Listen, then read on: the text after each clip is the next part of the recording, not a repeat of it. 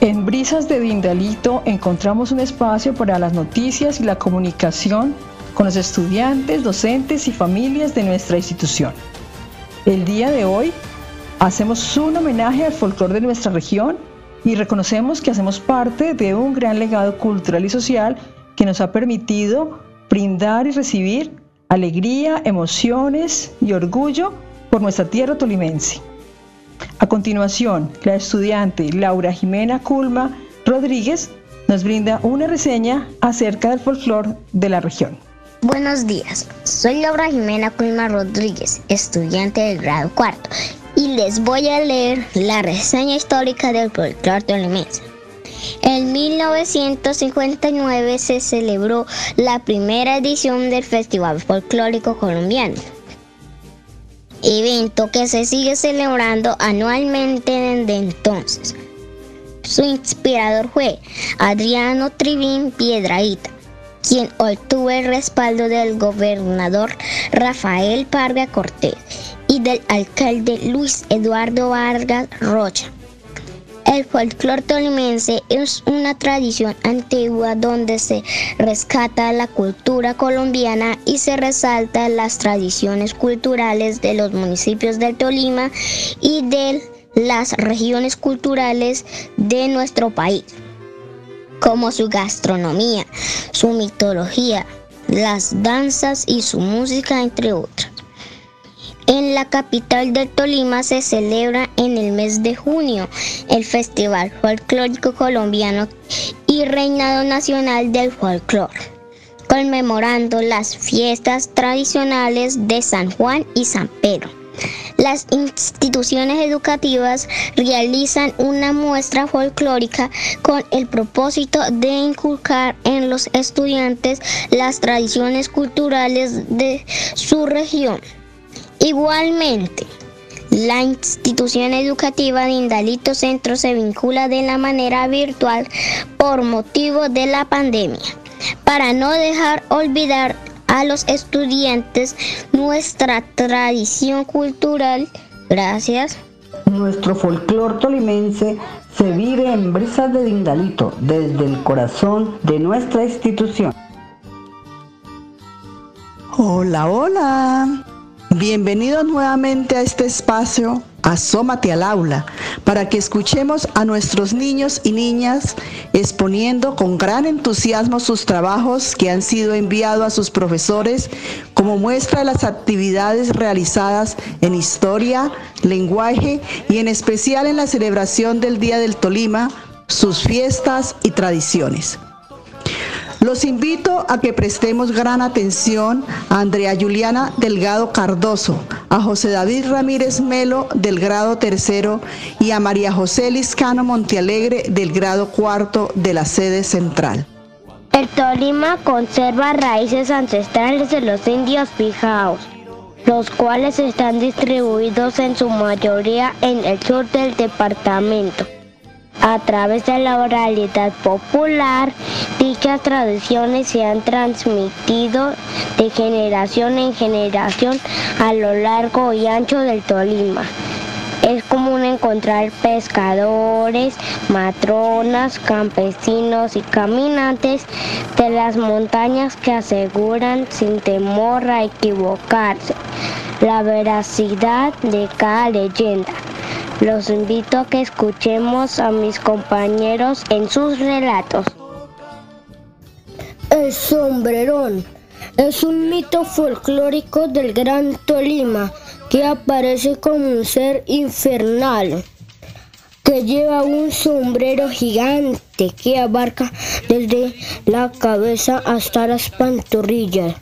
También aparece con un enorme sombrero y un vestido negro con un hábito de misterio.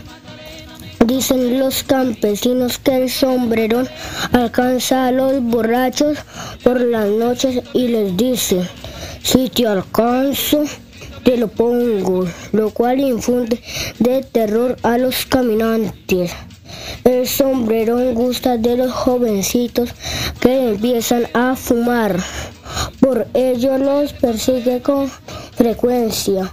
Cuando es encontrado en el camino, el sombrero no habla ni contesta preguntas, solamente camina, pasa y sigue. En Antioquia lo han visto como un jinete en una noche negra, con un gran sombrero y una ruana negra. Lleva gruesas cadenas y dos perros enormes. A su paso siguen fuertes vientos y huracanes. El silbador. Esta es una creencia y superstición exclusiva del Tolima. El silbador es un espíritu maligno, una ciaga predicción, una siniestra profecía representada en el fatídico cantar de un pájaro de mal agüero, invisible, siniestro y muy temido. Es un ave del demonio y compañero de las brujas que solo predice desgracias con su tétrico silbido. Asegura que en su forma es un pájaro corriente de color gris terroso muy semejante al tres pies.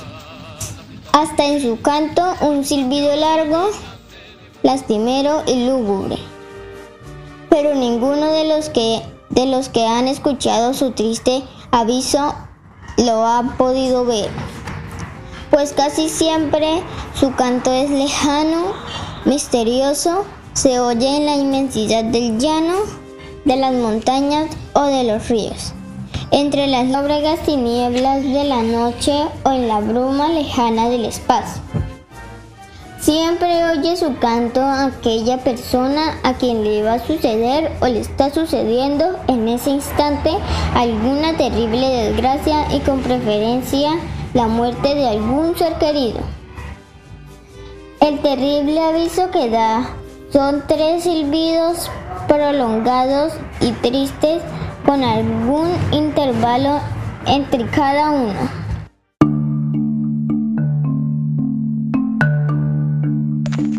Soy Carol Stephanie Sánchez Huertas, pertenezco a la sede Escuela San Francisco de Asís. Voy a narrar el mito El Tunfo. Cuenta la leyenda que el tunfo aparece por las noches en forma de niño, llorando por las calles, en el cruce de los bosques, en una quebrada, en las ruinas, en las casas abandonadas o en los ríos. El tunfo asusta a sus víctimas, pero según se cuenta, él solo busca a un protector que lo cuide y en recompensa lo premie con oro y riquezas. Naturalmente para recibir la recompensa, el elegido debe superar alguna prueba. Así, si la persona pasa de largo, el niño lo alcanza. Pero si va a caballo, se le monta en el lomo dándole un susto del cual no puede liberarse, sino corriendo desesperadamente o rezando. Mito tolimense.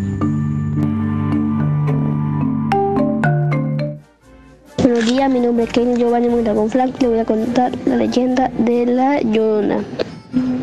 Cuenta que la Llorona es una ama en pena, una mujer despoada de sus hijos, por eso su llanto era agudo. En alguno del acto aparece una mujer, a lo que sería quien nos opuestos la miseria acabó con ella y su hijo. Entonces el ama quedó vagada por su pueblo, preguntando por su hijo, lamentando su tragedia. Esta, leyenda cuenta de una madre que mató a su hijo en un, en un río, en un río con la luz de las lunas. Después de haber disfrutado de estos mitos y leyendas, ya es hora que nos preparemos para bailar. Alisten su rabo y gallo, su sombrero y alpargatas y recibamos a Charit Juliana Guzmán Cardoso, Yuritza Yarisley Montealegre Cardoso, Jean Paul Andrei Montealegre Cardoso y a Johan Smith Peña Guzmán de la sede Rincón de San Francisco.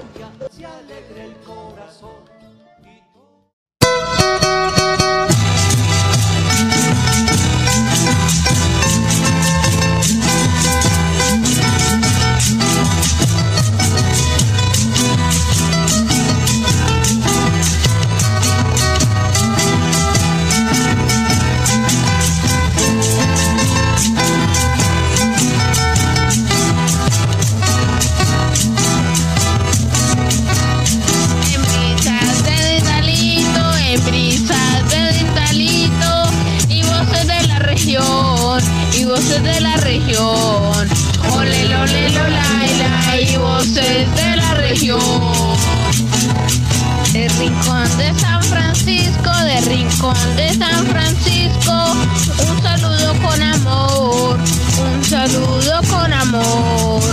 Ole, un saludo con amor.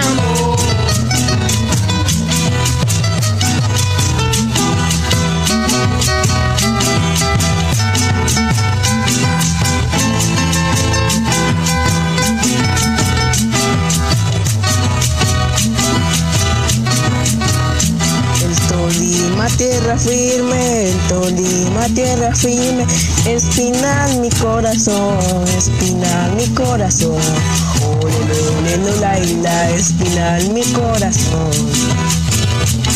Lindalito es mi colegio, Lindalito es mi colegio, donde canto mi canción, donde canto mi canción, ole, la isla, donde canto mi canción.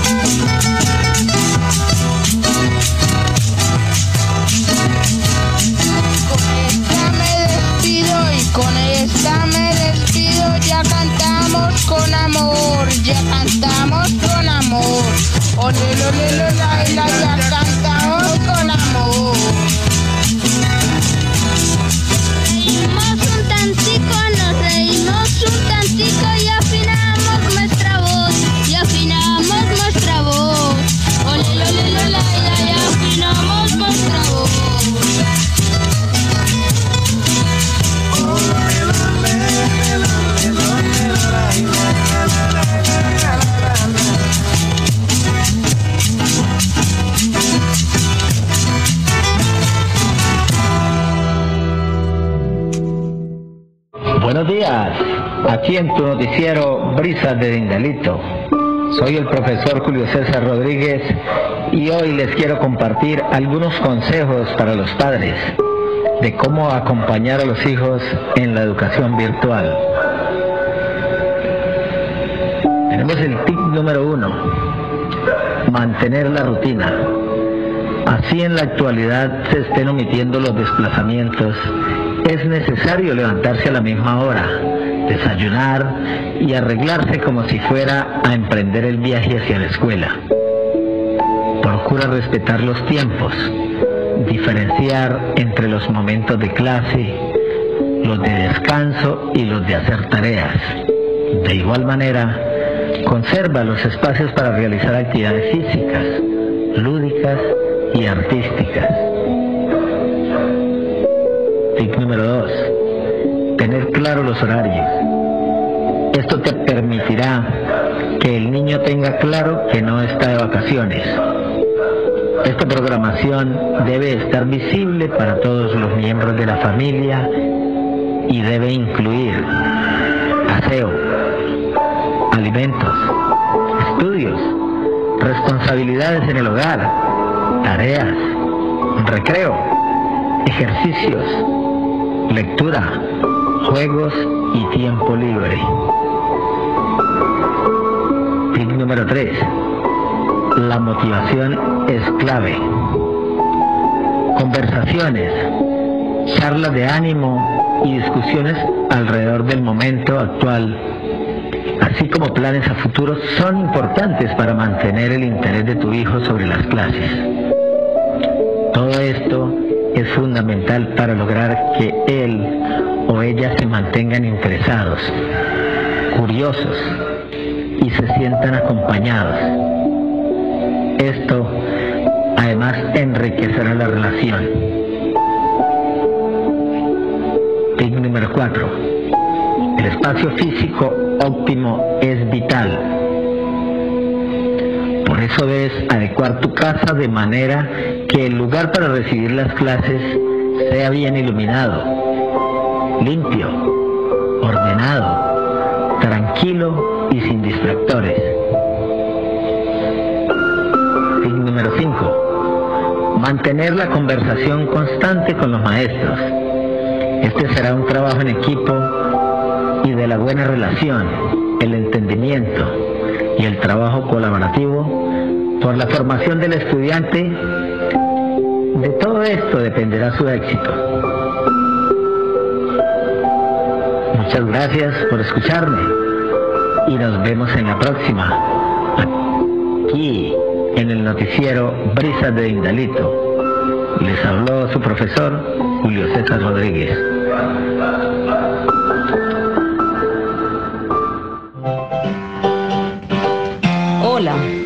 Bienvenidos a nuestra sesión Chiquidindalito.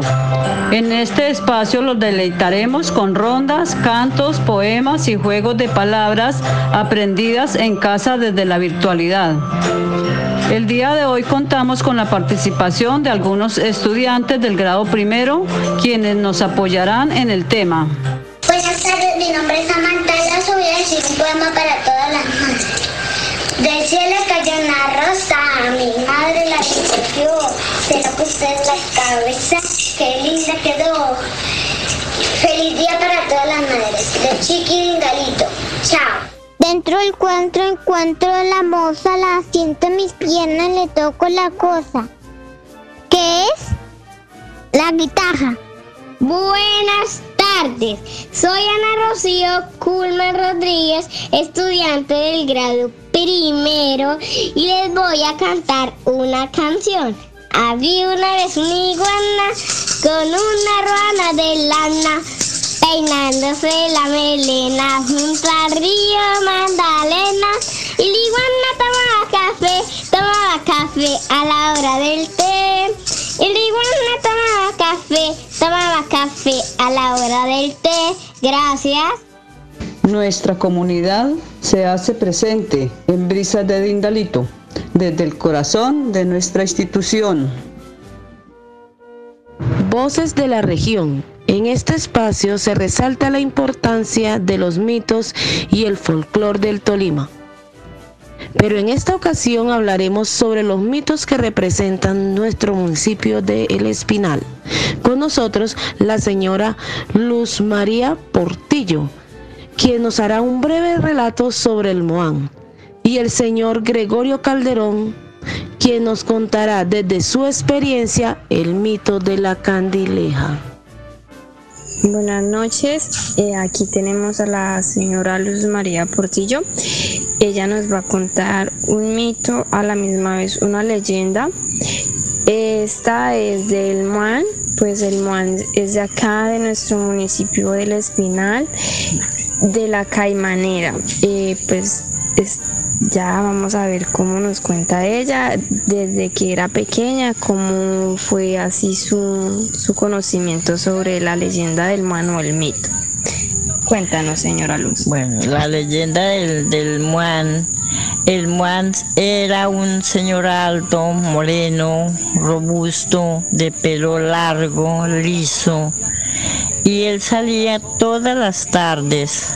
Por la mañana salía a las 9 de la mañana a bañarse sentado, fumándose un grueso tabaco en una piedra grande que había a la orilla del río Magdalena. ¿Para qué? Para que las muchachas que habían a las a- ade- aledañas al río Magdalena lo vieran bañándose con una totuma grande de oro y un peine dorado de oro. Para que ellas lo vieran y él pueda enamorar hasta que llegara el, el punto de poderlas raptar, llevárselas. Porque Almuán él vivía siempre enamorado de las monas y, y de, y que tuvieran pecas, bastante pecas en la cara. Esas eran las que él por Por naturaleza. por naturaleza más a, a- cortejaba para llevarse. Y él salía a las 9 de la mañana y a las 4 de la tarde. Lo veían siempre, todos los días. Cuando el Muan se enamoraba de alguna de las chinas que lo, observaban, él le ponía sus trampas a los padres. Cuando iban a pescar, la- Ah, para señora Luz. ¿Y cómo, o sea, cómo, cómo hacía él como para enamorarla, para que ella dejara de, en parte su familia? Porque pues es como algo, o sea, como algo irracional. Irse y dejar a su familia, algo tenía que ver, alguna historia tienes que contarnos que haya pasado. Sí, lógico. ¿Por qué? Porque él cuando se enamoraba de alguna muchacha le tendía las trampas, era al papá, las redes, hablando así. Le tendía las redes porque como siempre eran los padres de las chinas pescadores, entonces él para hacer que ellas, el papá las llevara, no les dejaba coger pescado. Pero el día que llevaba el, pa- el padre a la, a la, a la hija para, para que le, eh, mejor dicho, ella can, can, can- canelateara la, La la canoa y el pescar, eh, a ese día sí le hacía coger bastante pescado. Ah, ¿Para qué? Porque esa era la, la, Era la manera, sí. traba, era como la manera de hacer que siempre el papá llevara a esa china cuando fuera a pescar para él tenerla cerquita, estarla mirando hasta que llegara el día de raptarla, llevársela. Y para siempre porque jamás no, nunca más volvían. Eh, pero, o sea, ¿hubo alguna vez así como un rescate, lograr, o sea, rescatar a una, a una joven de las manos del Moan? ¿Sí hubo alguna vez un caso? Sí, sí, hubo un caso de que se llevó una, una niña de 13 años, ella era muy chusca, muy bella, de ojos azules, blanca, pecosita, se la llevó porque la china bajó a, a sacar agua en los En las orillas. en- a las orillas del Magdalena, que siempre tenían que recoger agua del Magdalena para el consumo y para cocinar. Entonces él estaba pendiente en las orillas para cuando ellas bajaran de una vez rectarla y esa niña se la llevó, pero siempre los padres lucharon porque sabían que él era el que se la había llevado, lucharon hasta que eh, buscaron gente de que sabía cómo se podía llegar hacia,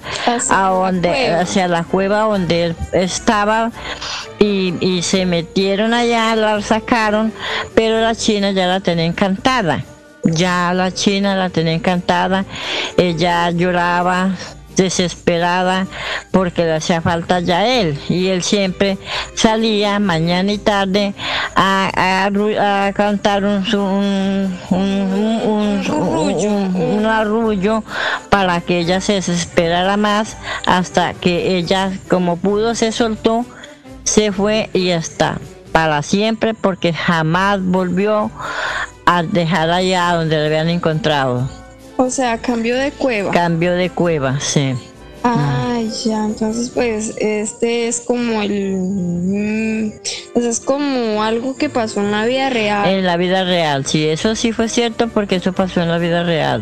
Ah, ya. Mm. Y más o menos, ¿hace cuánto le contaron esta historia a usted, señora Luz? Pues a mí me la contaron mis abuelos, mi, mi mamá y mi papá, mi abuelito Cantalicio Rondón, porque ellos siempre fue, le contaban eh, al Magdalena a ir a la pesca, como siempre la gente pues el pescado, esa es la tradición de ir a coger el pez y siempre ellos decían que lo veían bañándose en esa piedra con un peine dorado de oro y una tutuma grande de, de oro.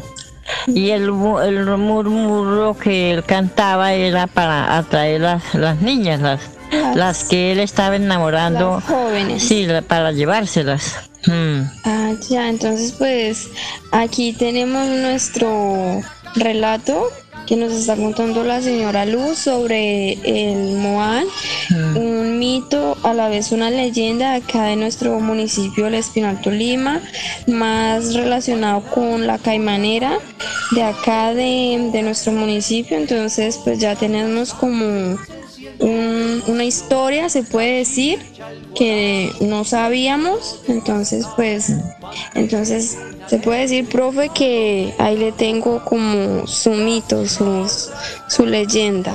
El día de hoy nos acompaña Gregorio Calderón con su historia de la candileja. Una noche me encontraba laborando en un lote llamado el Century. Yo tenía unas 20 hectáreas cultivadas en algodón. Tocaba con una, con una máquina, era operador de la máquina. Para esto de las 11, 12 de la noche, cuando vi que yo estaba en el centro del lote, cuando vi que una bola de candela se me vino de frente, desde un palo muy grande que era la orilla la quebrada, y pasó por el lado mío. Cuando di la vuelta, otra vez se me vino al otro lado y ya eran, y aparecieron tres bolas de juego, bolas de juego como pelotas que juega uno con candela. Daba el me insistieron, me insistieron, me insistieron hasta que me tocó a razón no volver a salirme del lote porque ahí, esa, perso- esa vaina no me dejan trabajar en forma y claro, no me dieron nervios y me tocó salirme. Después yo le pregunté, le decía al patrón, conté yo al patrón para que me había salido, me decía, no, antes usted aguantó porque nadie trabaja ya de noche. Entonces, esas son las famosas candilejas. Yo no creía en ellas, pero cierto es.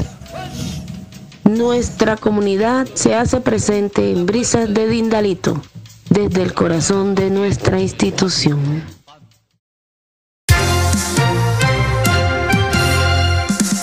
En Brisas de Dintalito, toma la palabra.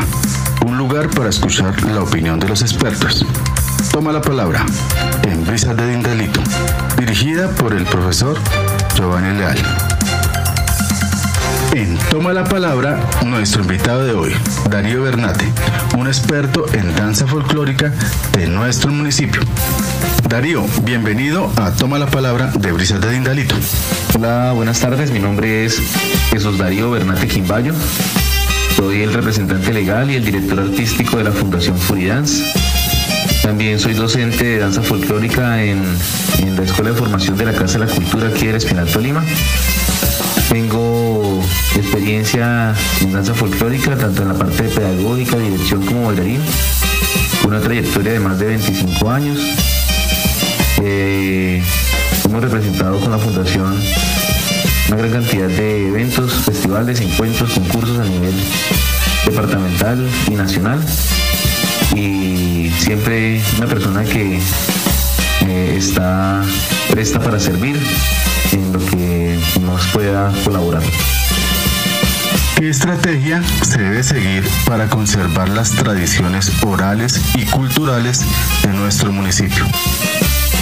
Una estrategia para poder mm, conservar nuestro folclore es apoyar y fortalecer los procesos de los semilleros, de niños jóvenes que estén vinculados o que, que deseen vincularse a este tipo de actividades que, que pues siempre van a hacer que el folclore prevalezca durante el tiempo. De hecho, eh, es una de las características principales de todo aquello que se quiera llamar folclore. El folclore debe ser eh, tradicional, debe ser popular, debe transmitirse de una generación a otra. Entonces es la principal estrategia que siempre se debe utilizar para eso. Eh, poder difundir y siempre hacer que los niños se enamoren, les guste y transmitan ese mensaje a nuevas generaciones.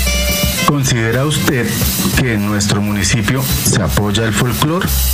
Bueno, a la fecha hay diferentes entidades que se están vinculando al progreso de, de- del folclore, quienes hacen eh, este tipo de estrategias eh, de difusión en el, en el municipio. Sin embargo, pues eh, creo que aún falta más. Sobre todo en el sector privado, que es una falencia, al sector privado, que son entidades que con las uñas se esfuerzan por, por precisamente tratar de difundir el folclore, de, crear empresa, de, de ser entidades de emprendimiento, pero pues se tienen un poco olvidadas. El municipio en este momento tiene a través de la Casa de la Cultura un proceso de formación bastante eh, fortalecido, eh, dotado y eso habla muy bien de, nuestro municipio. Lo, reitero, creo que, para seguir en ese buen camino en el que llevamos necesitamos eh, fortalecer el sector privado de entidades que se dedican al arte y la cultura. ¿Cómo se manifiesta el folclore en nuestra región? Lima y el Espinal es rico en, en las manifestaciones folclóricas manifestaciones folclóricas no solamente en la parte dancística ni musical, sino también en la parte oral, también en la parte gastronómica, en todo el folclore demosófico. Eh, entonces, creo que nos sentimos privilegiados precisamente por la cantidad de, expresiones y manifestaciones artísticas que tenemos en nuestro municipio, eh, sobre todo en los festivales también en que podemos lograr ver eh, todas estas eh, expresiones artísticas. Eh, hablando como ejemplo el Festival del Boom, el Festival de la Tambora, el Festival Nacional del San Pedro en el Espinal, entre otros.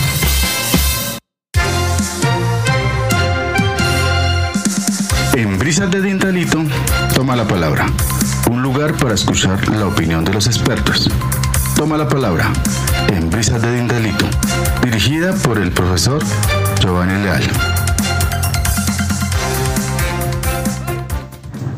Notidindalito, un espacio para escuchar a nuestra institución. Nuestro rector informa. Buenos días para todos los estudiantes, padres de familia, docentes, por este medio de comunicación que han creado los docentes a través del programa PTA. Quiero saludarlos y desearles que muy pronto estarán disfrutando de sus vacaciones. Ha sido una época muy difícil de trabajo virtual que no estábamos acostumbrados, pero ustedes estudiantes han contado con buena calidad de los docentes de primaria y secundaria y hemos estado pendientes del trabajo y del desarrollo de todas las actividades que se están vinculándose en las guías pedagógicas. A cada uno un abrazo de parte de la institución educativa de Indalito Centro, que cada día se perfila como una de las mejores del municipio del Espinal. De esta manera hemos compartido las obras y pensamientos de nuestra comunidad educativa. Agradecemos su participación. Los esperamos en nuestra tercera emisión el próximo mes de agosto. Se despide de ustedes su emisora Brisas de Dindalito, desde el corazón de nuestra institución.